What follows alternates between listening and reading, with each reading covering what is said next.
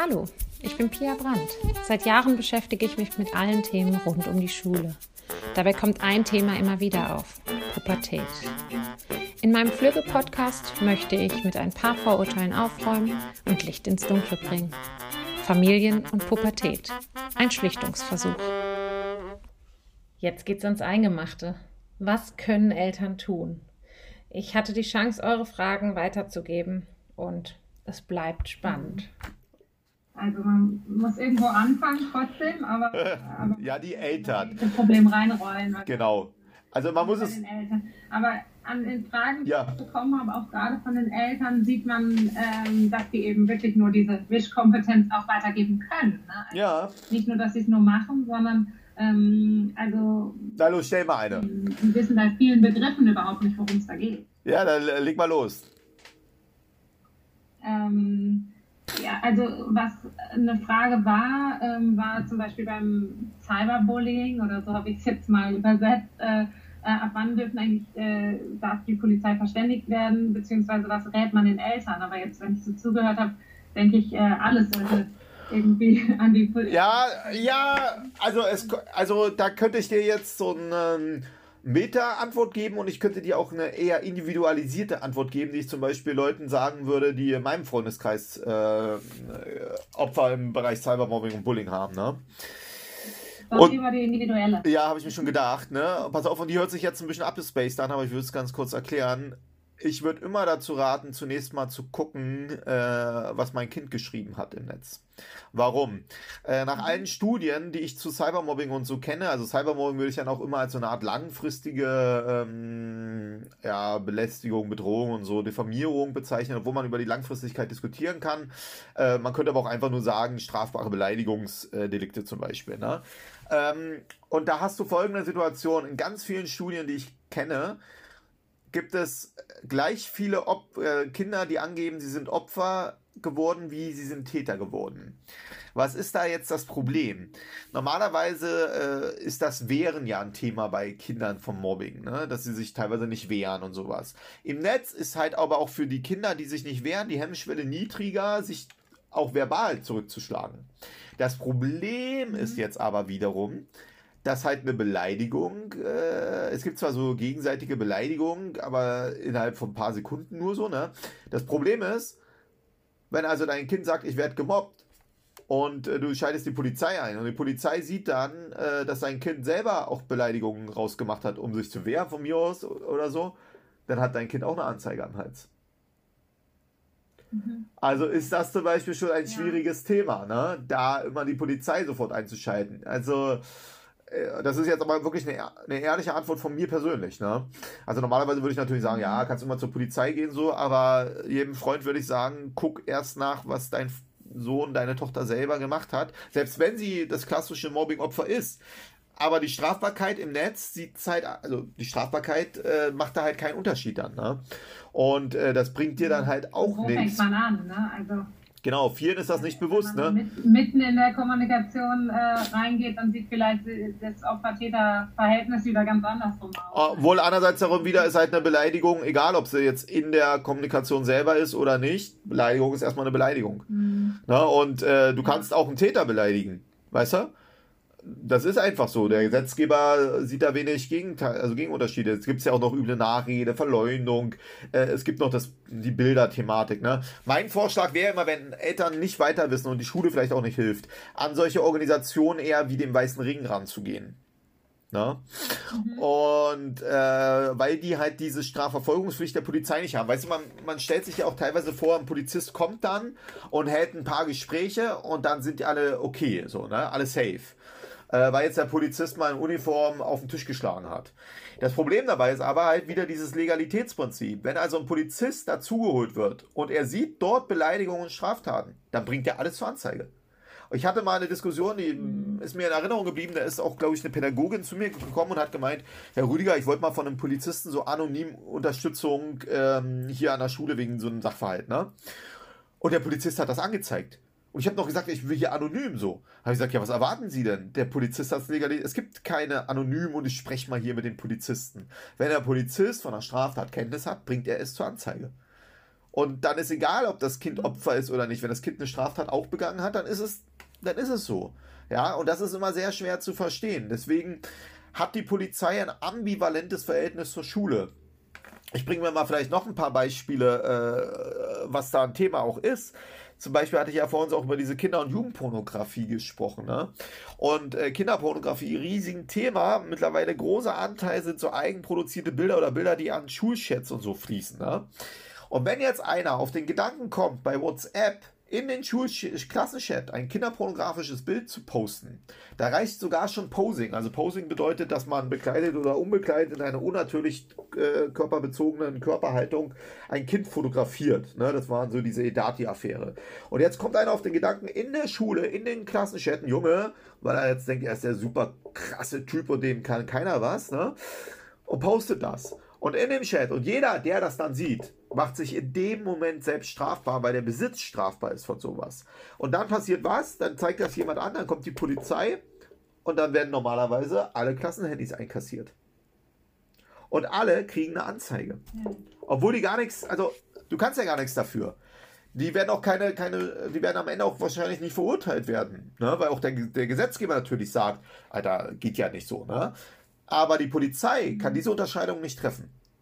Und wenn dann zum Beispiel die Polizei auf den Handys noch andere Sachen findet, dann sind das sogenannte Zufallsfunde und dann werden die auch verarbeitet. Ne? Jetzt kann man natürlich sagen, ja, aber wenn die Kinder unter 14 sind, das interessiert eine Polizei auch nur in Ansätzen, weil nämlich die Frage der, der Schuldfähigkeit, das ist nämlich keine Frage der Strafmündigkeit, sondern der Schuldfähigkeit. Äh, und die Frage der Schuldfähigkeit stellt nicht die Polizei fest, sondern die Staatsanwaltschaft. Und die Staatsanwaltschaft kann es erst feststellen, wenn die Polizei ihr das liefert. Also ermittelt die Polizei erstmal schön, was passiert ist, äh, sichert die Beweise, weil vielleicht findet ja die Staatsanwaltschaft doch noch irgendwas anderes raus. Und das kannst du dir vorstellen, ist ein, ist, also ist an Schulen. Deswegen ist das schwierig mit der Polizei, gerade an Schulen, weil die, äh, das Pädagogische und das Strafprozessuale beißt sich einfach aus meiner Sicht. Ne? Und äh, du wirst das auch erleben, wenn Polizisten Präventionsveranstaltungen halten, gibt es zwei Möglichkeiten. Entweder äh, macht man nicht für Kinder oder man sagt Kindern, äh, aber denkt bitte dran, wenn ihr irgendwas passiert äh, oder mir irgendeine Fall schildern wollt, wo ihr fragen wollt, wie ist denn das, wenn ich das und das mache? Dann immer theoretisch reden. Nie faktisch. Weil wenn einer sagt, ich habe neulich zum Beispiel diesen Kinofilm im Fernsehen gesehen, äh, im Internet gesehen, ist das strafbar? Ja, nach dem EUGH könnte das ein illegales Streaming sein. Wie heißt du nochmal? So, und du siehst, also ich habe ja. da wirklich meine Probleme auch tatsächlich mit. Ich wäre auch dafür Präventionsarbeit durch Polizei dass die Polizisten im Legalitätsprinzip äh, weggenommen werden, so, weil diese absolute Gültigkeit ergibt dort wenig Sinn, so, ne? Aber es ist nicht so. Mhm. Deswegen mit der Polizei ja, einschalten schwierig. Mhm. Ja. Weil man eben unwissend ist, aber eben auch nicht so richtig weiß, an wen man sich deswegen äh, wenden soll. Genau, deswegen mein Ratschlag immer. Ring ist schon mal ein guter Genau, Schulsozialarbeiter natürlich mal checken, dass sie sich ein bisschen auskennen mit Medien. Ne? Mhm. Äh, Schulsozialarbeiter und äh, da gibt es zum Beispiel bei Kindern, wenn sie selber nicht wissen, wo sie rangehen sollen, weil sie nicht an die Eltern rangehen oder sowas. Ne? Also wenn ein Kind zum Beispiel von Sexualdelikten und so betroffen ist, da würde ich immer sofort sagen, Polizei. Ne? Das ist was anderes. Mhm. Äh, aber sonst kann man immer auch noch sagen, es gibt so U-Port, wo die Kinder also ähm, äh, mit Gleichaltrigen, die dafür geschult sind, im Medienscout-Bereich kommunizieren. Das zum Beispiel ist immer so ein Aspekt. Äh, die sind auch noch ganz gut für sowas. Ne? Genau. Okay. Aber wie gesagt, wenn, wenn man an die Polizei rangeht, dann immer braucht man sich nicht wundern, also muss man immer mit der Anzeige rechnen. Auch gegebenenfalls gegen einen selber. Okay.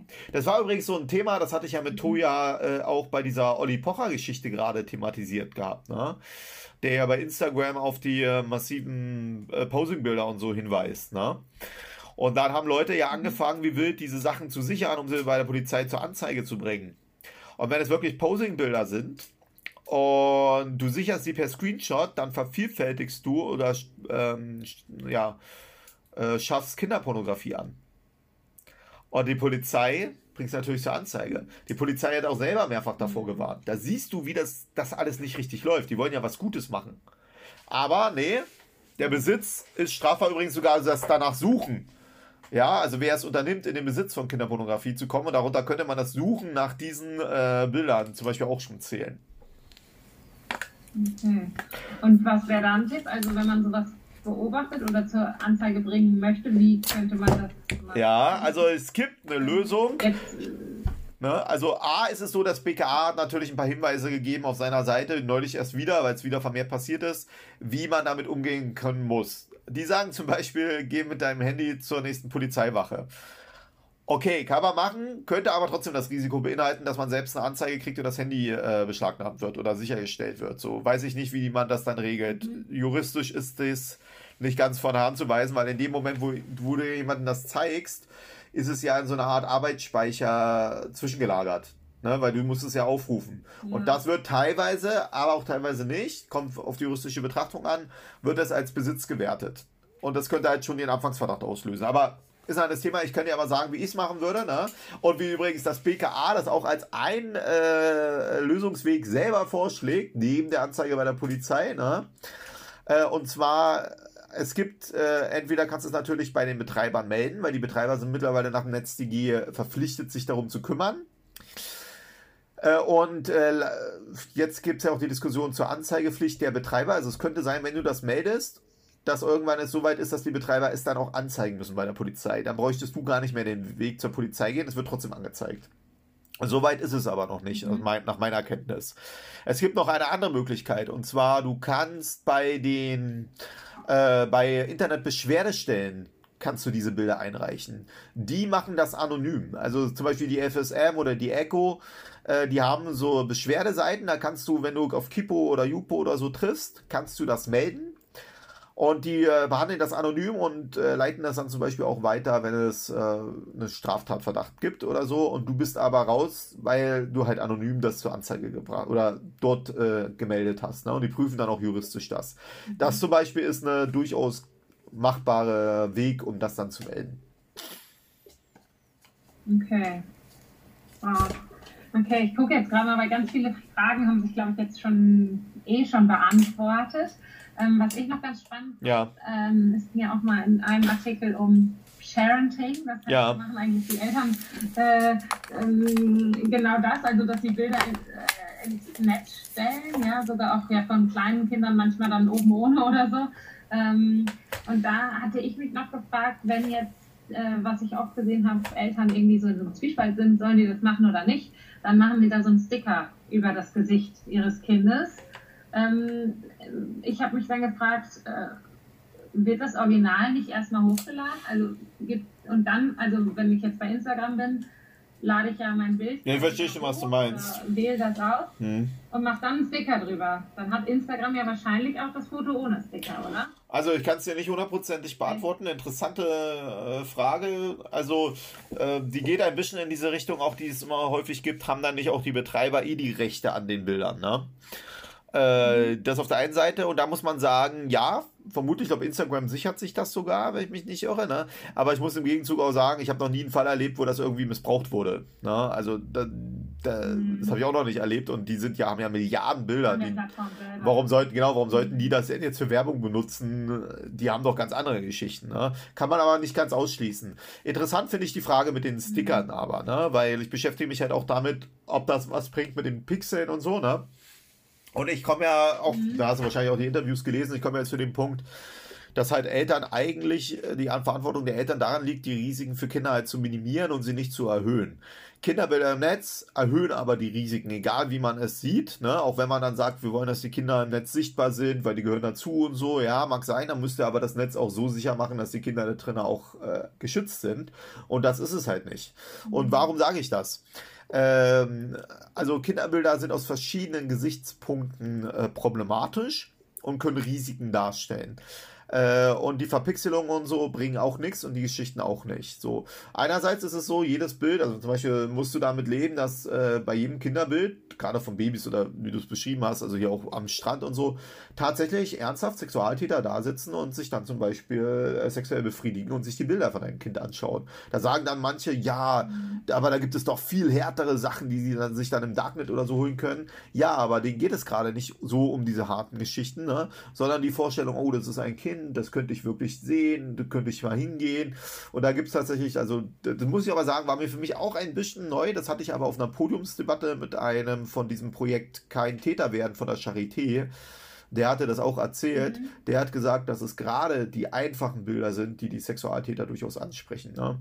Und damit muss man zum Beispiel ähm, auch leben. Wir hatten mal eine Doku gemacht, äh, mein Bild, nee, äh, Kinderbilder im Netz von Sebastian Bellwinkel, glaube ich. Und der hat das auch gezeigt, wie dann teilweise diese Bilder auf äh, Servern von russischen Sexualtätern landen und so damit muss man leben, ne? Mhm. Egal wie man das jetzt äh, so sieht, dass das passiert. Da heißt es dann immer, ja, das ist aber so, als wenn auf, der, auf dem Spielplatz kann das ja auch passieren. Ja, aber wenn auf dem Spielplatz ein, also ein Typ kommt und da fotografiert, würdest du A schon mal sagen, einer, was fotografierst du, mein Kind? Ja. Und B ist es ja nicht so, dass mhm. der fotografiert, sondern es ist so, als wenn du sagst, ich mache Polaroid-Bilder von meinen Kindern äh, haben Sie Bock? Ich kenne Sie nicht, aber Sie sind genau, Sie sind 55. Wollen Sie äh, das Bild meines kleinen zweijährigen Kindes, wie es äh, breitbeinig im Strand äh, spielt? Ja, na bitteschön, hier. Mhm. Finden, ach, Sie finden mein Kind toll? Ja, ich gebe Ihnen ein Polaroid-Bild von meinem Kind. Das hättest du doch, also das würde doch nie einer machen. Im Netz machst du das. Jetzt ist der Punkt der, den man auch berücksichtigen muss, dass wir noch gar nicht wissen, was man alles an Informationen auch biometrischer Art aus den Bildern jetzt herauslesen kannst. Da sagt man zum Beispiel, ja, ein Baby, ja, was soll man denn, also ein Baby in 20 Jahren kann doch nicht äh, wiedererkannt werden. So, ne? Ja, mag sein, aber die Auflösungen, die wir mittlerweile haben, sind so hoch, dass du jetzt zum Beispiel vielleicht Fingerabdrücke auslesen kannst, Iris auslesen kannst, ne? Dass du vielleicht zum Beispiel über Alterungssoftware das Kind trotzdem älter machst oder kennst, wer es ist. Also das kennst du vielleicht ja selber, Face-App oder so. Du kannst dich ja heute wirklich täuschend echt. Also als ich mich älter gemacht habe, sah ich aus wie mein Vater. Also da ist schon was dran so. Ne? Äh, oder ich habe mit meinem Bruder die Bilder, also ich habe einen Bruder, äh, wenn er das jetzt hört, wird er sich freuen fast ähnliches Alter. Ja. der ist natürlich jünger, fast ähnliches Alter. Aber wenn wir unsere Gesichter auf solchen Apps austauschen, sehen wir aus wie der andere. So, ne? Äh, worauf will ich hinaus? Diese Apps sind jetzt schon sehr gut in der Lage, so Vorhersagen zu machen, dich zu entwickeln und so. Wenn du jetzt nicht gerade 100 Kilo mehr oder plus minus hast, wird das auch schon täuschend äh, in die Richtung gehen. Ne? Jetzt ist der Punkt also der, wenn du ein Baby reinsetzt, kann es gut sein, dass später noch eine Software ist, die kann also einen Lebenslauf nachvollziehen, obwohl derjenige das nie irgendwo reingesetzt hat. Ja, einfach nur, weil einmal die Bilder drin sind und dann durchsucht die das. Und es gab ja auch diese, Geschichte mit der App in den USA, ich weiß gar nicht mehr, wie sie hieß, äh, mit dem Programm, wo also äh, so ein halbstaatliches Programm alle sozialen Medien nach öffentlichen Bildern automatisch im Webcrawler durchforstet und diese Bilder in Datenbanken mitspeichert und dann immer mit Fahndungsbildern und so abgleicht. Ja, oder mit äh, staatlichen Einrichtungen kombiniert. So, und äh, du musst dir vorstellen, sag mal, ja, was habe ich jetzt so zu tun? Jetzt stell dir mal vor, du gehst in ein Land, wo du vielleicht nur, weil du für die Freiheit der Demokratie eingetreten bist, äh, auf einmal irgendwie eine Straftat begangen hast. Und die haben dann so eine Software. Und warum sage ich das im Verhältnis mit Kindern? Wenn du jetzt also Programme nutzt, die die Kinder äh, älter machen oder täuschend es älter machen können, dann kann es sein, dass wenn die Kinder sich nie ins Netz begeben haben, dass irgendwo einer ist und sagt, ja, ja, dein Vater ist doch der und der, wir haben hier das Programm durchlaufen lassen, hat das rausgeworfen, mit dir wollen wir uns mal unterhalten. Dazu kommt noch, es gibt so Geschichten wie, was weiß ich, dass in der Pupille von einem Selfie, äh, anhand der Pupille von einem Selfie der Wohnort eines äh, Opfers von einem Cyberstalker auswendig gemacht wurde. Ne? Es gibt Fälle, Sexualtäter, die morphen immer ihr Gesicht so weg. Ne? Dies wurde schon zurückgemacht. Äh, es gibt in, den, in England zum Beispiel einen Fall, da hat die Polizei Fingerabdrücke analysiert anhand von Instagram-Bild äh, und damit dann eine, einen Täter überführen können. Also, und dazu kommt noch eins, ne? wenn du ein Kind, zum Beispiel ein Kindergartenkind, fotografierst und machst jetzt einen Pixel drauf, ein Smiley, was eh zurückrechenbar ist. Also das ist nur eine Frage der Zeit bei den Smileys. Bei den Pixeln wissen wir es schon, aber bei den Smileys, also glaube ich, wird nicht mehr lange dauern, dann kann man die Smileys theoretisch auch wegmachen. So, ne? Und äh, dann errechnet einfach eine KI, wie das Kind ungefähr aussieht, anhand der Algorithmen, die sie so hat. So. Naja, oder vielleicht auch anhand der Informationen, die, die sie von den Eltern hat. Gesicht, der Vater, Gesicht der Tochter, der Mutter, so, dann wird das schon täuschend echt aussehen. Und warum sage ich das noch? Es gibt halt auch vulnerable Informationen. Sprich, stellen wir uns vor, ich nehme jetzt deinen Account bei Instagram, ne? Und ich google dich ein bisschen. So macht man das tatsächlich auch bei der Polizei, grob, Recherchen. Ich google dich ein bisschen, ich guck mal, äh, was ich über dich finde. Ich mache eine Google-Bildersuche, ne? Dann finde ich vielleicht raus, wo du arbeitest. Wenn ich weiß, wo du arbeitest, sollte vermutlich auch kein Ding sein anhand des Impressums deiner Seite äh, den Ort zumindest einzugrenzen, wo du dich bewegst, ne? So, dann postest du ein Bild deines Kindes. Dann kann ich gucken, was für Kindergärten gibt es dort in der Nähe, wenn ich jetzt ein Stalker wäre. Äh, okay, dann weiß ich deinen Nachnamen. So, meistens hat ein Kind den Nachnamen der Mutter. Könnte man das über Pressum finden, ne? Nachnamen der Mutter. Mhm. Dann äh, gucke ich zum Beispiel, welche Kindergärten gibt es dort. Ne? Äh, wenn ich wirklich jetzt ein Stalker von dir wäre, so dann fahre ich mal rum, dann sehe ich vielleicht anhand der Bilder, die du gepostet hast, wie groß ist ungefähr das Kind, was für Klamotten zieht dein Kind an, weil du hast ja nur das Smiley gemacht, ne? Also ist es dick, dünn, hat es lange, kurze Haare, die Haare sieht man meistens ja doch noch, ist es blond, ist es brünett, ne? Äh, und dann brauche ich dir, glaube ich, nicht weiter auszuführen, ja, wie unproblematisch das ist. Dann rufe ich. So Klar.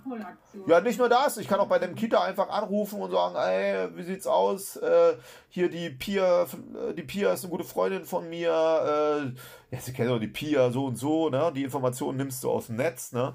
Und das Ding ist halt, je mehr Informationen, sogenannte vulnerable, du von dir im Netz, also vulnerable sind Angriffs, ähm, äh, sind also ja Informationen, die man zu einem Angriff gegen dich nutzen kann aus verschiedenen Perspektiven. Je mehr du bereit, äh, also äh, ja, ja, einstellst, umso äh, problematischer sind die Angriffe auf dich und können auch auf dein Kind sein. Und je mehr Informationen du hast, umso eher kann ich dein Kind eingrenzen. Und es gibt ja nun mal, also Stalker im Netz, das ist ein echtes Thema, ne? Und da äh, können sie es drauf mhm. anvisieren, so und also es gibt gegenwärtig für mich zum Beispiel kein, also das Einzige, was ich mal, wo ich mal drüber nachgedacht hatte und gesagt hatte, das ist auf jeden Fall ein Argument, äh, war zum Beispiel äh, als ähm, es einen Account von einem Kind mit Trisomie 21 gab und die Mutter gesagt hat, ich möchte, dass die Menschen auch sehen, dass sie Teil unserer Gesellschaft sind und ganz normale, liebevolle Kinder sind. So, ne? Und das fand ich war ein gutes mhm. Argument dafür, die Kinder zu machen. Auf der Gegenseite muss man aber auch abwägen, welche Risiken da entstehen. Und das muss natürlich jeder Eltern selber, weil es keine Verpflichtung gibt. Und Eltern, äh, die müssen halt diese Abwägung treffen und ich würde immer jedem raten, bei der Abwägung zu sagen, mache ich nicht sondern ich würde mein Kind auf, die Ries auf das Netz vorbereiten und würde irgendwann sagen, wenn du verstehst, was das bedeutet, das Recht dich mit auskennst und so, ne? 14, 15, 16, 17 Jahre, vielleicht auch erst 18, naja gut, ein bisschen hoch, wahrscheinlich 16 so, ne? Dann helfe ich dir dabei, wie man sich präsentiert. Weil das ist auch so ein Punkt, weißt du, ich habe auch viele junge Studierende und so und immer wenn ich da manchmal bei uns so Vorträge halte, wie man sich im Netz präsentieren sollte. Also ich bin ja auch jemand, du könntest jetzt sagen, ja, dein Account, du gibst ja auch total viel Preis, so, ne? Aber wenn du es genau nimmst bei meinem Account, du siehst keine Kinder, du vielleicht hast gar nicht gewusst, dass ich Kinder habe, so, ne? Du siehst meinen Wohnort nicht, ne? Mein Kennzeichen nicht, du wirst nie mein Haus sehen. Was man sehen kann ist, äh, weil wir es so gemacht haben, ist natürlich, wer meine Frau ist, die ich auch schon grüße, wie immer. Ne? Mhm. Äh, genau, aber das ist auch abgewegt. Von mir auch, hallo. Ja, ja, die freut sich. Das ist auch abgewogen, obwohl das hört sie sowieso nicht, weil da schaltet sie irgendwann dann ab in der Masse. Wenn sie das hört, kriege ich jetzt gut Ärger. Ey. äh, na gut, okay. ja, aber die hat, die, ich muss die, bringt die ja, ich sage ja manchmal nicht mal mein Interview, mein Interview, da hat die so viel zu, zu lesen. So, ne, naja. Ähm, was will ich aber sagen, so, äh, das ist nämlich ein Punkt. Es gibt, also das ist ja digitaler Narzissmus. Warum stellen Eltern überhaupt ihre Kinder ein ins Netz? Weil sie ja stolz auf ihre Kinder sind und sie wollen das andere auch sagen, wie toll die eigenen Kinder sind, die man dort hat. Weil nämlich das Genpool, was man produziert hat, das beste Genpool überhaupt ist. Und ich sehe das auch so, ja. Ich bin rappeldick stolz auf meine Kinder und ich würde am liebsten auch von allen hören, wie geil meine Kinder sind und wie toll sie sich entwickeln und so, ne? Aber worum geht's? Es hilft ja dem Kind nicht. Es geht nur um die Befriedigung deiner eigenen deines eigenen Egos, ne? Weil du nämlich zeigst, wie toll deine Kinder sind. Das nennen wir mit auch anderen Phänomenen digitaler Narzissmus, also Likes und Followerzahlen und Aufmerksamkeit generieren im Netz. Und das kann halt bedeuten, bei Kinderbildern auch, dass du das über die Kinderbilder generierst. Und äh, deswegen sind leider auch viele Eltern teilweise auch gewillt, Sachen zu posten, äh, die halt die Aufmerksamkeit auch mit den Kindern generieren. Und das ist halt auch ein großes Thema. Weißt du, wenn ein Bild von dir äh, am Kochtopf von mir aus 1000 äh, Likes bringt, wenn du größer bist, ne? aber ein Bild von dir mit deinem Sohn am Kochtopf 1500 bringt, dann greift diese, diese die Jagd auch nach höheren Geschichten so. Ne? Und das ist so ein Punkt. Wenn du zum Beispiel auch einen Account hast, wo die einzigen guten Likes halt immer die von, deiner von deinen Kindern sind, bist du natürlich gewillt, die Kinder zu machen. Das führt übrigens dazu, zu so Geschichten wie bei Musical.ly, als es das noch gab. Bei Musical.ly hatten sie nämlich so eine Recherche, eine sehr gute, ich glaube, das war also so eine Handyseite, also war sehr gute Recherche, die hat dann festgestellt, dass äh, Kinder teilweise halt ähm, äh, Bilder am Strand und ähm, äh, also so diese klassischen äh, ja, rhythmische Sportgymnastik-Videos von sich gepostet haben. Und diese Videos waren dann die, die die meisten Likes gebracht haben. Was haben die Kinder also gemacht? Sie haben es weiter so gemacht und immer einen Dollar. Ne? Jetzt fragst du dich natürlich, wer hat da die Likes gebracht? Und genau die, wo du denkst, die haben die Likes gebracht, haben auch die Likes gebracht. Die hießen dann Horny Daddy und sowas. Ne? Aber Kinder sind also schon mit diesem digitalen Narzissmus aufgewachsen, diesem Gefühl für Likes und Followerzahlen, das zu machen. Übrigens, dieses Phänomen siehst du in vielen Bereichen. Zum Beispiel gibt es bei uns den geflügelten Satz, ein Kind, ein verunfalltes Kind ist schneller auf YouTube als im Krankenhaus. Und woran liegt das? Das Thema der Unfallgaffer ist kein Thema des Gaffens, sondern des Films. Warum? Wenn du der Erste bist, der ein Video raushaut, so pervers sich das anhört, bist du auch der Erste, der die Likes dafür kriegst und die Aufmerksamkeit. Deswegen sind die alle daran interessiert, bei krassen Sachen sofort zu filmen und hochzuladen. Und da siehst du, wie dieses Konzept sich durchträgt äh, im Netz. Ich glaube zum Beispiel auch Hasskriminalität ist viel auch damit geprägt worden, dass nämlich die Extremisten in ihrer Bubble die Aufmerksamkeit generieren würden. Und um die zu generieren, müssen sie immer krassere Sachen machen. Ne, man könnte ja zum Beispiel auch über nachdenken, dass Anschläge so eine massiv gesteigerte Form dieses digitalen Narzissmus in den zum Beispiel rechtsextremistischen äh, Szenen zu sein, nämlich wie kann ich die meiste Aufmerksamkeit generieren? Ah, ich mache jetzt so eine Art Let's Play-Video und gehe hier durch die Gegend so. Ne? Und äh, du siehst, wie also diese Konzepte alle äh, im Netz, wenn man darüber nachdenkt, sich überall durchaus vorhanden sind. Ne? Deswegen bin ich übrigens auch kein Freund davon. Also guck mal, ich weiß nicht, wie viele WhatsApp-Follower hast du? Also wie viele Kontakte hast du bei WhatsApp, wenn ich fragen darf? Ungefähr? 300? Ich überhaupt nicht. 200? Ja. Okay, na, es gibt so eine Zahl. Wie viel hast du bei Instagram nochmal? Da hattest du noch nicht so viel, aber bei hast du viele. Genau. Äh, ich habe 230. Genau. Also es gibt so eine soziologische Zahl, äh, Dunbar's Number. Und was soll die besagen? Die ist halt von diesem Dunbar so, glaube ich. Ne? Also zumindest heißt die Zahl so. Und die sagt, dass ungefähr über 100, äh, also du nicht mehr Leute kennen kannst als 100. Ne? Das sind die Leute, die du persönlich kennst. Und wenn du jetzt 100 Leute kennst, würdest du allen denen dein Kind anvertrauen? Nee, ne? Sondern du würdest deinem Kind nur die, die allerengsten Leute, wo du die Hand für ins Feuer legen kannst. Und selbst da musst du immer aufpassen, weil leider im Sexualtäterbereich pff, ja, man gerade die, die dann das Vertrauen der Eltern gewinnen, häufig durchaus so äh, diese Struktur sind, wo sich dann alle wundern, es war der Onkel oder sowas. Ne? Jetzt keine Vorverurteilung, aber ich würde sagen, selbst da muss man aufpassen. Aber der Punkt ist der, du würdest nicht 100 Leuten dein Kind anvertrauen. Wenn du jetzt mit deinem Tischler oder Elektriker einen Termin vereinbarst und ihr die Handynummern austauscht, hat er deine Handynummer. So, und weißt du, ich habe auch 300 Leute äh, oder so. Und wenn ich dann sehe, wie viele in ihren Profilbildern ihre Kinder reinsetzen oder im Status die Kinderbilder reinsetzen, sage ich mir, ey, jetzt kann jeder, auch der Handwerker, mit dem der kommuniziert, sieht die Kinderbilder. So. Und ich meine, du hättest doch auch keinem Handwerker früher ein Polaroid-Bild deines Kindes in die Hand gedrückt. Und das, da siehst du, warum macht man das? Weil natürlich alle deine Kontakte sehen sollen, wie toll deine Kinder sind. Und wie toll die jetzt gerade Sport machen und wie toll die jetzt hier gerade bei der Zeugnisvergabe sind. Ja, wie gesagt, versteht jeder, verstehe ich auch. Aber ey, dass das ein mhm. Risiko beinhaltet, weil es nämlich nicht wie früher ist, ich erzähle das nur mal oder zeige mal ein Fotoalbum, sondern es bedeutet, der Täter, also ein Täter oder eine Person kann sich dir alles screenshotten. Der hat dann alle Bilder von dir, von deinem Kind so. Und dass das irgendwie ein Problem ist, das, also, ich sehe, also wie gesagt, ich sehe eigentlich gar keine Argumente, die dafür sprechen. Außer dieser Geschichte vorhin ja. mit dem Binden, also mit dem Trisomie 21 und so. Ja. ja. Message dahinter hat, ne? Außer dass man stolz ist. Ja, und du kannst ja auch stolz auf deine Kinder sein, aber gerade weil du stolz bist, solltest du ihnen auch im Netz ein eigenes Heranwachsen ermöglichen dass sie zum Beispiel selber entscheiden, wie ihre Fußspuren sind. Weißt du, ich habe das zum Beispiel neulich auch bei mir gepostet, weiß nicht, ob du mir da schon gefolgt bist, äh, mit der Heidi Klum, als die jetzt das Bild ihrer Tochter, die jetzt größer ist, gepostet ist, wo die mit einem BH von hinten äh, bei einer Zehnjährigen das Bild also da zuhält. Also ich sag dir ganz ehrlich, das ist schon nah dran an Posing-Thematiken so, ne? Also, naja. Du siehst, dass ich das nicht. nicht nur 200 Follower. Nee. Und ja, genau. Und wozu, da muss man auch an die Vorbildfunktion denken. Jetzt sagt die sich, ja, ist ja nicht schlimm. So, jetzt sagen andere Eltern, die jetzt die Kinder, wo sie gerade so alt sind, haben, ja, ist auch nicht schlimm, kann ich auch machen. Also, ich fand das nicht, also ich fand das nicht gut, ne? Ich fand das auch nicht verantwortungsvoll. So. Und äh, wie gesagt, dazu kam das noch, kannst du sicher sein, dass da ein, zwei äh, wahrscheinlich eine ganze Handvoll an Tätern da dann aktiv waren. Ja, tut mir leid, aber soll ich dir da jetzt hier rum erzählen? nein, nein.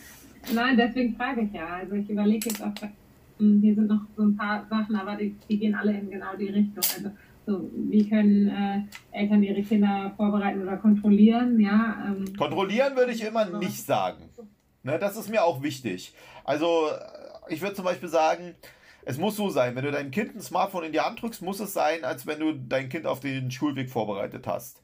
Ja, und dafür musst du dich selber mit auskennen. Ich bin zum Beispiel, ne? genau, ich bin zum Beispiel jemand, der sagt, Alter, wenn du den Schulweg nicht kennst, fährst du ihn ab, machst ihm mit den Gefahren vertraut. Wenn du dein Kind Instagram willst, ja, und du kennst Instagram nicht, dann drückst du nicht dein Kind in die Hand und sagst, hier hast du Instagram, sondern du nutzt selber Instagram, äh, stellst dir mal ein Bild, äh, ein paar Videos von dir oder so, keine Ahnung. Das ist übrigens auch wichtig für dieses vertrauensvolle Gespräch mit den Kindern. Warum? Äh, guck mal, wenn du deinem Kind erzählst, pass auf, ich bin im Straßenverkehr fast mal überfahren worden, weil mir das und das passiert. Oder mich hat mal in der Straßenbahn der und der so komisch angemacht und ich habe dann das und das gemacht.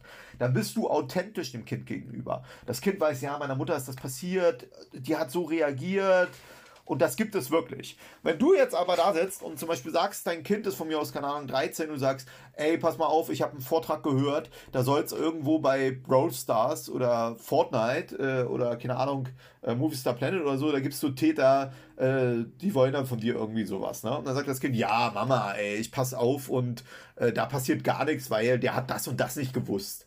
So. Und was sagst du dann, wenn du keine Ahnung von hast? So, mm, ja, okay, äh, wenn du so meinst, dass du das ausgeschaltet hast, ne? Warum kann das Kind das? Weil im Netz sind typischerweise die Kinder die Ansprechpartner ihrer Eltern und nicht die Eltern die Ansprechpartner ihrer Kinder. Erst wenn du selber was erlebst, das nutzt und zum Beispiel die Erfahrung machst, kann dein Kind dir auch nicht einfach so irgendwas vormachen. Und jetzt heißt es dann häufig, ja, ich habe ein vertrauensvolles Verhältnis zu meinem Kind. Ey, ganz ehrlich, äh, wenn du mal an deine eigene Jugend zurückdenkst und du wolltest irgendwas haben, wo deine Eltern vielleicht gesagt haben, du wolltest auf eine Party gehen, ja, und äh, da du wusstest, deine Eltern, ah, die würden dir das vielleicht nicht erlauben, weil äh, von mir aus Alkohol, jung, äh, du weißt nicht, wie du nach Hause kommst und so, ne? Äh, aber du wolltest unbedingt, weil sozial notwendig, ne? Und so. Was hat man also gemacht? Ja, gibt es da Alkohol? Nee. Äh, wie kommt man hin? Wir werden gefahren. Gibt es dort Mädchen oder Jungs? Gar nicht. Das ist hier von dem und dem. So war alles gestunken und erlogen. Weil man es halt durchsetzen wollte. Ne? Weil es gehört auch dazu. Also, ich meine, das gehört auch zum Heranwachsen einfach dazu, so ein bisschen so. Ne? Aber es sagt dir auch, dass halt in diesen Risik äh, Risikogebieten du halt äh, gerade die Diskussionen führen solltest, weil du die Erfahrung gemacht hast und dich nicht darauf verlassen solltest, nee, mir ist sowas noch nie passiert. Puh, bis hierhin schon ganz schön viel Input. Thomas hat kurz einen wichtigen Anruf bekommen und jetzt geht's weiter zum Thema Gaming. Okay, dann habe ich auch noch ein paar Fragen, weil ich auch mit reingeschrieben habe, dass du äh, ambitionierter Gamer bist, ja, und da kommen eigentlich die meisten Fragen bei den Eltern. Ähm, so, wo mache ich da die Grenzen? Was sind da so Gefahren, die man vielleicht von außen nicht sieht? Auch da sind einfach die, die Kinder ja deutlich, äh, ähm, ja, die haben einfach viel mehr Expertise als die Eltern selber.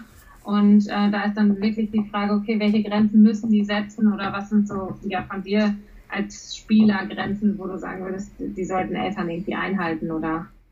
Ja, also zunächst muss ich sagen, ich zock tatsächlich seit äh, seitdem ich ein kleiner Junge war, damals nur sogar noch auf 286 und so habe ich romantiert und Amiga die ganze Phase.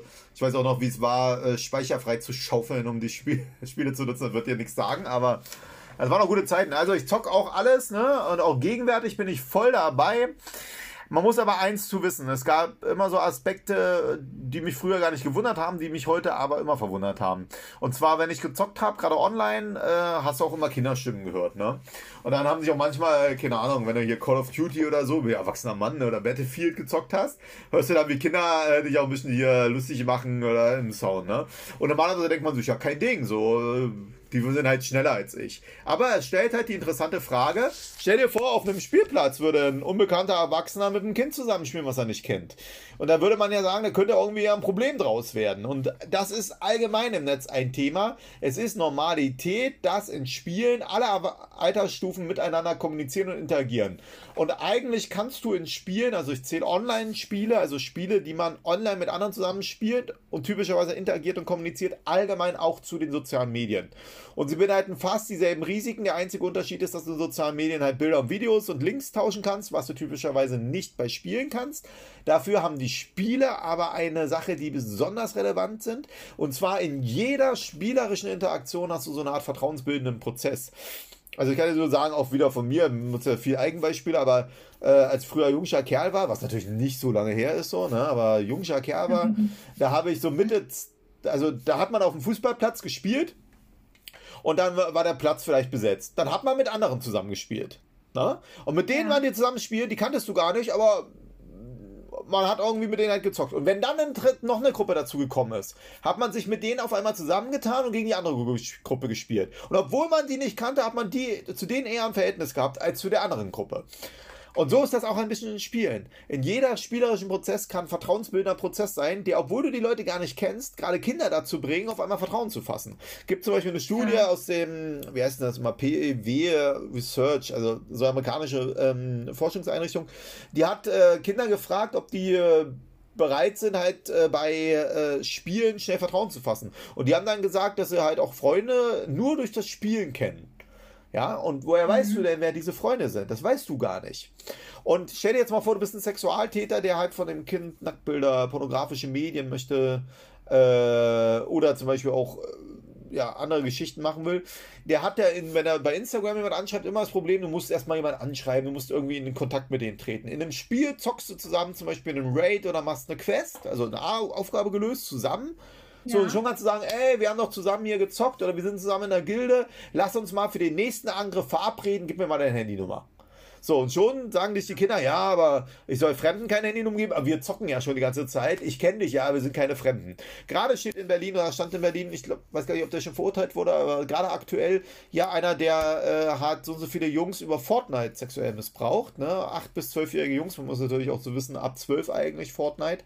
Ähm, hat die darüber missbraucht. Ich muss eh noch eins zu sagen zu den Altersstufen vielleicht in dem Zusammenhang bei Spielen, ne? Oder mhm. allgemein bei Programmen. Ich würde mich nie an den Altersfreigaben der USK bei Online-Spielen orientieren. Bei allen datenträgerbezogenen Programmen, sprich, du gehst in den Laden, was aber die wenigsten heutzutage eigentlich noch machen, ne? aber du gehst in den Laden und kaufst dir FIFA und da steht 0 drauf. Ja, selbst da ist eigentlich ein blödes Beispiel. Also, was würde ich sagen? Wenn du bei FIFA ab 0 kriegst, weil es ein Sportspiel ist, heißt das nicht, ja. dass darüber kein Sexualtäter oder Extremist mit deinem Kind in Kontakt treten kann. Gerade in Apps und so würde ich mich also niemals auf diese Altersfreigaben verlassen, weil sie nämlich nicht dieses Risiko berücksichtigen, sondern die gucken nur, ist das Spiel kindgerecht und hat das irgendwie äh, gewalttätige sexuelle Inhalte. Und das hast du nicht, ne? weil der Sexualtäter sind ja mhm. Interaktionskomponenten. Was ist immer mein Ratschlag, äh, übrigens aber auch ein Kritik vom Punkt von mir an der, an der ganzen Arbeit im Jugendmedienschutz, aber ist ein mhm. anderes Thema. Mein Ratschlag ist immer, wenn dein Kind zum Beispiel kommt und möchte sowas wie Movie Star Planet oder auch Quizduell, ich weiß nicht, ob du weißt, ab wann Quizduell freigegeben gegeben ist? Nein. Ab null Jahren. Hast du schon mal Quizduell gespielt? Ja. Ja, gibt mehrere schöne, also Accounts, ich habe bei mir auf Instagram auch ein paar Beispiele drauf, wie zum Beispiel über Quizduell sexuelle Belästigung im Chat laufen. Ja, da wurde ich tatsächlich auch schon öfter angeschrieben. Also. So. Und jetzt stell dir mal vor. Nicht, ja, nicht so cool. Äh, Hintergrund. Übrigens, da muss man zu wissen, ähm, sexuelle Belästigung, eine verbale sexuelle Belästigung, also über Chat, ist gar nicht strafbar in Deutschland wenn es einen Erwachsenen trifft. Äh, halte ich für falsch. Ich bin der Meinung, das müsste auch strafbar sein. Äh, das war auch das, was bei dem Ding wieder mit Joko und Klaas auch gezeigt wurde dass das halt nicht unter, also, oder die Beispiele, nicht alle Beispiele, die gezeigt haben, waren strafbar. Dickpics ja, aber die verbalen sexuellen Belästigungen nicht per se, sondern nur, wenn sie beleidigend sind. Gut, aber ich komme ein bisschen ab. Äh, ich wollte es aber nur mal erwähnen, weil dieser Nummer, dass man es weiß, der 184i, es gibt einen Tatbestand sexuelle Belästigung, 184i im Strafgesetzbuch, der sieht aber ein Anfassen vor. Das heißt, jetzt zum Beispiel, nicht falsch verstehen, aber so über Videochat könntest du gar nicht sexuell belästigen. weil du müsstest denjenigen körperlich anfassen dabei. Und das geht halt nicht so einfach. Noch geht's nicht, wer weiß, was die Zukunft rauswirft, ne? Aber noch ist das halt nicht denkbar und das ist auch ein Fehler, deswegen müsste es in der Strafe stehen. So. Ähm, aber warum sage ich das jetzt? Äh, Quizduell häufig. Also gibt viele Beispiele für, ich habe auch welche, du hast es schon selbst erlebt. Quizduell ist ab null, gibt viele Eltern, die ihr Kind sowas in die Hand drücken und sagen, komm, hier Allgemeinwissen, mach mal ist sinnvoll. Ich würde mich also nie an diesen Altersfreigaben orientieren, weil sie Eltern in Sicherheit wiegen. Die denken sich, ab null, was soll passieren? Viele Eltern denken sich, ab null bedeutet, ein Kind kann da drin nichts passieren. Das ist vollkommen falsch. Na? Ich kenne mhm. Fälle, da haben die sich gesagt, Alter, wieso ist mein Kind sexuell missbraucht worden in einem Programm ab null Jahren? Wie kann das sein? Und ich kenne auch einen Fall, Movistar Planet, mehrere Delikte dazu auch, ne? Und da war folgendes, hat meine Mutter mich angesprochen und gesagt, Herr Rüdiger, wissen Sie, meine Tochter saß da. Hat gesagt, ich möchte das Spiel spielen, spielen alle in meiner Klasse. Habe ich gesagt, ja, was ist denn das? Hat gesagt, ja, ein bisschen Grafik so, ne? Und dann hat die Mutter das nächste gefragt, was sinnvoll ist. Ja, ab wann ist denn das? Ja, ab null Jahren. Und damit war die Diskussion beendet. Und dann ist das Kind mhm. darüber äh, in Kontakt getreten. Das heißt, ich würde nicht an den Altersfreigaben orientieren, ich habe aber eine Lösung dafür, Halbwegslösung. Ich würde immer in den Nutzerkommentaren in den App Stores gucken, was dort drin steht. Sprich, bei Movistar okay. Planet, Quiz, Quizduell, Browsters oder so, gehst du in die Rezensionen und mhm. dort gibst du ein nicht neueste oder be äh, nicht beste oder effektivste, sondern gibst ein neueste und ähm, äh, alle. Und wenn du dann dir auch die, ähm, wenn du dir das dann anschaust, da kommt dann typischerweise äh, problematische Sachen raus. Und wenn dann gleich steht voller Pädophile und so, dann weißt du, dass das ein Problem beinhalten könnte. Ne? Das ist also ein Ratschlag. Ja. Da kannst du dir natürlich, wenn du dann willst, auch die negativen als erstes dann am ehesten noch anschauen, weil die dann meistens sowas thematisieren. Aber das ist auf jeden Fall so ein Aspekt, den ich da immer rate, ne? diese Kommentare anschauen. Übrigens, wenn du dir mal auch live diese Broken Web Theorie anschauen willst, kannst du gerne mal in den Google oder iTunes App Store gehen und Kick KIK, den Messenger anschauen und dort die Kommentare anschauen. Kannst auch parallel machen. Mhm. Ne? Und dort siehst du zum Beispiel auch äh, ja, schwerste Sachen. So. Kannst du auch mit äh, Neueste zuerst machen. Okay. Also neueste Kommentare ja, zuerst machen. Mal. Ja, mach mal, kannst auch parallel machen. Hast dein Handy da liegen? Okay. Dann machen wir parallel, ne? Gehst in den App Store, mhm. gibst Kick ein, K-I-K. Weil mhm. manche denken dann immer, das ist so ein Thema fürs Darknet oder sowas, weißt du, für so ominöse Geschichten. Nein, im Clear Web hast du die Probleme, also im normalen Netz. Das gibst du, okay. hast du KIK? Das ist so eine App, ja. äh, grün Messenger, ne? Da gehst du rauf, ja. dann gehst du auf die Nutzerrezensionen, lässt dir alle anzeigen. Was hast du denn für ein Handy? Apple oder äh, Android? Apple. Genau, lässt dir alle anzeigen und dort, äh, ja, machst du halt alle und dann müsstest du relativ schnell auch mit sexuellem Bezug. Äh, ich habe jetzt leider kein Apple, deswegen könnte ich es jetzt nur am Android zeigen. Aber ich sehe am Lachen ja, am Gesicht nee, schon. Hier ist schon Suche genau. Sie. Genau, das geht ja noch, weil ich sag mal, wenn Erwachsene, aber du wirst auch viel finden. Meldet euch, ich habe Langeweile. Genau, ich melde, wirst auch finden mit Taschengeld. Genau, wirst auch finden mit Taschengeld und so. Dort hast du auch stark äh, mit Sexualbezug. Ich hatte mal eine Reporterin hier, die hatte sich dann, äh, gibt es auch einen Videobeitrag zu, darüber angemeldet als Zwölfjährige. Die hat innerhalb von einer halben Stunde, glaube ich, 30 sexuelle Anwarnungen erlebt darüber. Ne? Und das zum Beispiel, wenn du dann also so eine App da siehst und dann siehst du diese Kommentare, weißt du als Mutter, da solltest du aufpassen oder als Vater. Ne? Das mhm. ist zum Beispiel so ein Ratschlag. Er zeigt dir aber natürlich auch, dass der Jugendmedienschutz in Deutschland versagt, weil das eigentlich nicht sein kann. Obwohl die App erst ab 17. Ja, äh, die App war sogar mal, also im Google Play Store war die mal ab 12. Da wirst du noch alte Interviews mit mir finden und das war eine der wenigen Sachen, wo man mal effektiv drauf eingewirkt hat, weil typisch die sich damit aber auch schwer tun. Aber wie gesagt, wenn du dir dann halt Movies, also kannst auch mal bei Movies the Planet äh, gucken und dir die Kommentare da anschauen, äh, mal nachher, wenn du mal Bock hast. So, ne? Du findest das also rauf und runter. Deswegen, und da dann auch quasi der, äh, die Empfehlung, dass Eltern einfach äh, da die Kompetenz ihren Kindern erstmal mitgeben müssen, bevor die das spielen dürfen? Na, meine Empfehlung wäre, dein Kind, also die erste ist, dein Kind kommt mit einer neuen App oder einem Spiel. Dann wäre meine erste Empfehlung, du guckst dir die Kommentare an. Was steht denn dazu da? Mhm. Na, und wie gesagt, und du lässt dir nicht die besten nur anzeigen, weil die sind dann positiv, sondern alle oder halt die schlechten. Und, und guckst mal, was da drin steht. Ja. Und wenn schon die Begriffe stehen wie viele komische Typen, Pädophile, Extremisten und so, ja, dann brauche ich dir nicht sagen, dass das nicht sein sollte für dein Kind, egal ob da eine Altersfreigabe ab Milliarden steht oder nicht. Ne? Und wenn das aber halbwegs äh, okay aussieht, dann wäre das nächste, was ich machen würde, das ist immer das, was viele dann nicht so geil finden. Ich würde dann sagen, dann musst du es dir selbst installieren und zwei bis drei Wochen lang spielen oder vier Wochen. Du zum Beispiel hast einen Instagram-Account, ne? Und du hattest ja auch ja. schon erzählt, dass du bei Quizduell schon Geschichten erlebt hast. Wenn also dein Kind jetzt käme und erzählt dir, Mama, ich will Quizduell, da passiert nichts könntest du sagen, ja, weißt du, ich habe das und das schon mal erlebt. Ich glaube, dass dieses Selbsterleben, selbst unterwegs sein, äh, auch bei Instagram und so, ich glaube, dass das der entscheidende Punkt ist, mit dem du deine Kinder darauf vorbereiten kannst. Aber mir ist eins wichtig. Jetzt redet man halt darüber, wie kannst du dein individuelles Kind darauf vorbereiten. Ne? Aber was ist mit den Kindern, deren Eltern das nicht machen?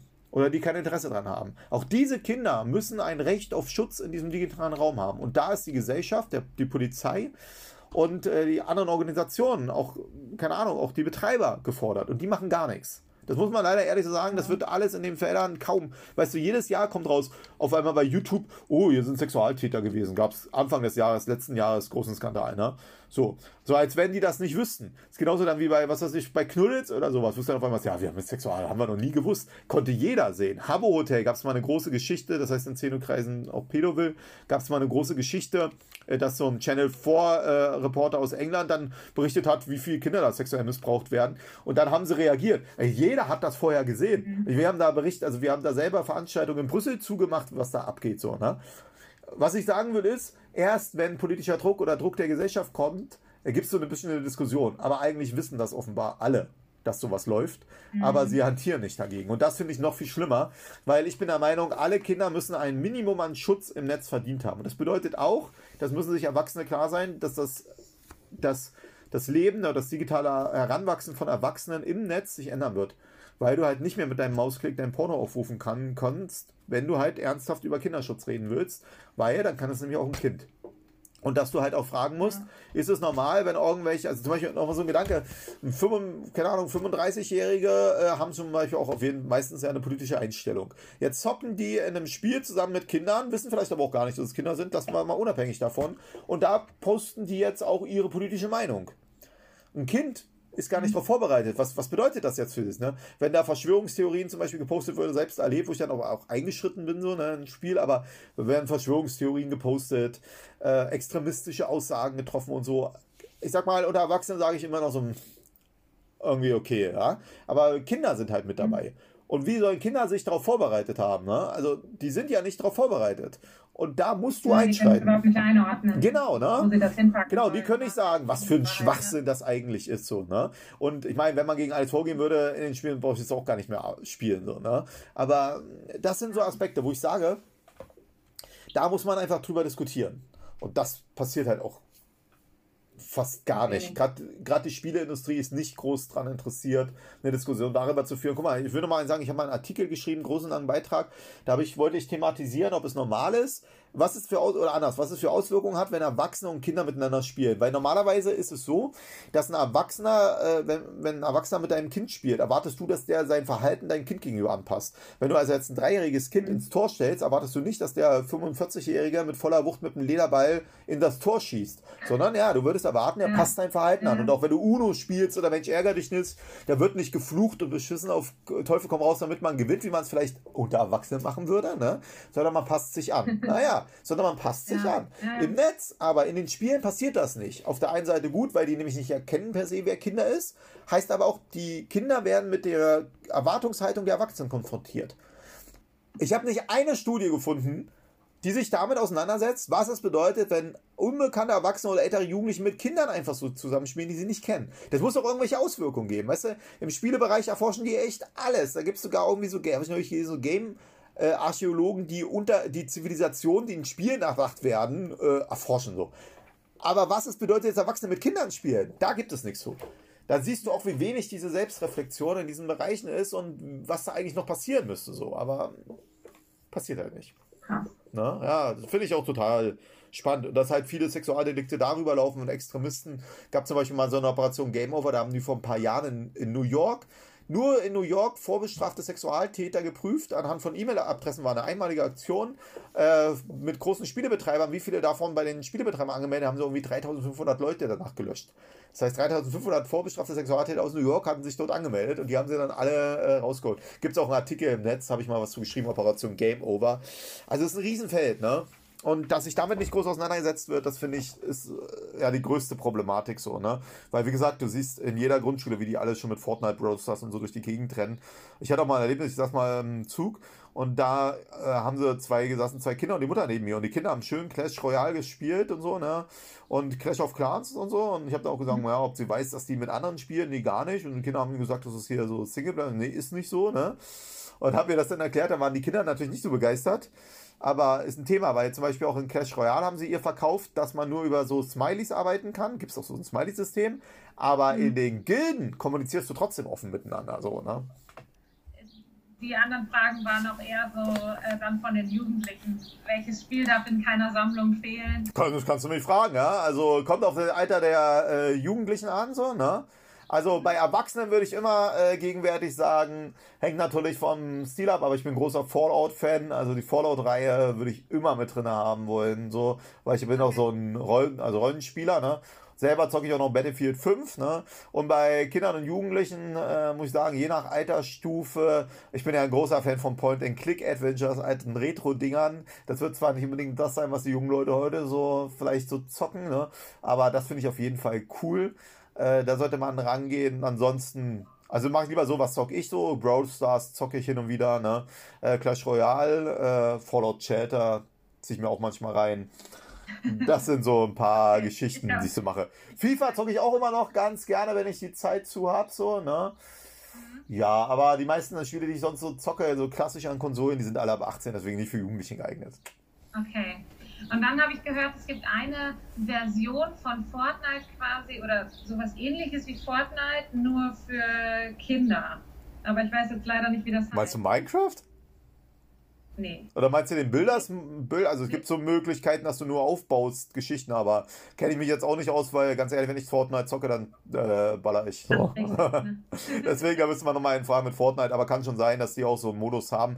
Äh, es ist eh ganz interessant, manche Spiele jetzt so auf Assassin's Creed, die haben mittlerweile, das ist ja so mit, also mehr Geschichtsgeschichten, die haben teilweise jetzt auch so Modi drin, wo du nur rumläufst äh, und dir die Geschichte anschaust. Also die wirklich Geschichte, nicht Geschichte jetzt die Spielgeschichte, sondern die zum Beispiel, ähm, ich glaube, Odyssee oder so, die spielt ja in Griechenland, das andere Spiel äh, spielt ja in Ägypten und dann kannst du halt Ägypten anschauen und so.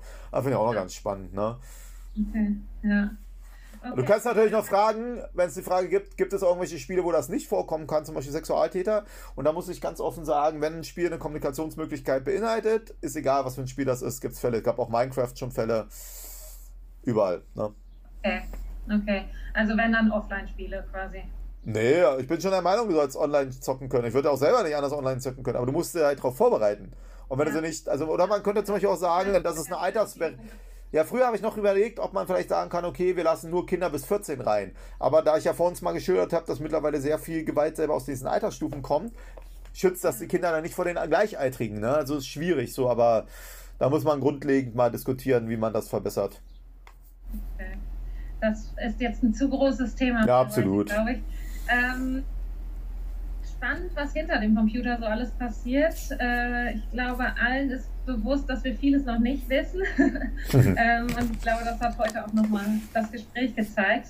Ähm, ich denke, es werden auch noch viele äh, Rückfragen kommen und so, aber ich danke schon mal für die Rieseninformationsflut. Das war's mit Teil 2. Ich freue mich sehr auf den Austausch mit euch und die Fragensammlung für Teil 3 irgendwann. Viele Antworten haben, glaube ich, neue Fragen hervorgerufen und ich bin ganz gespannt, was als nächstes für Informationen kommen.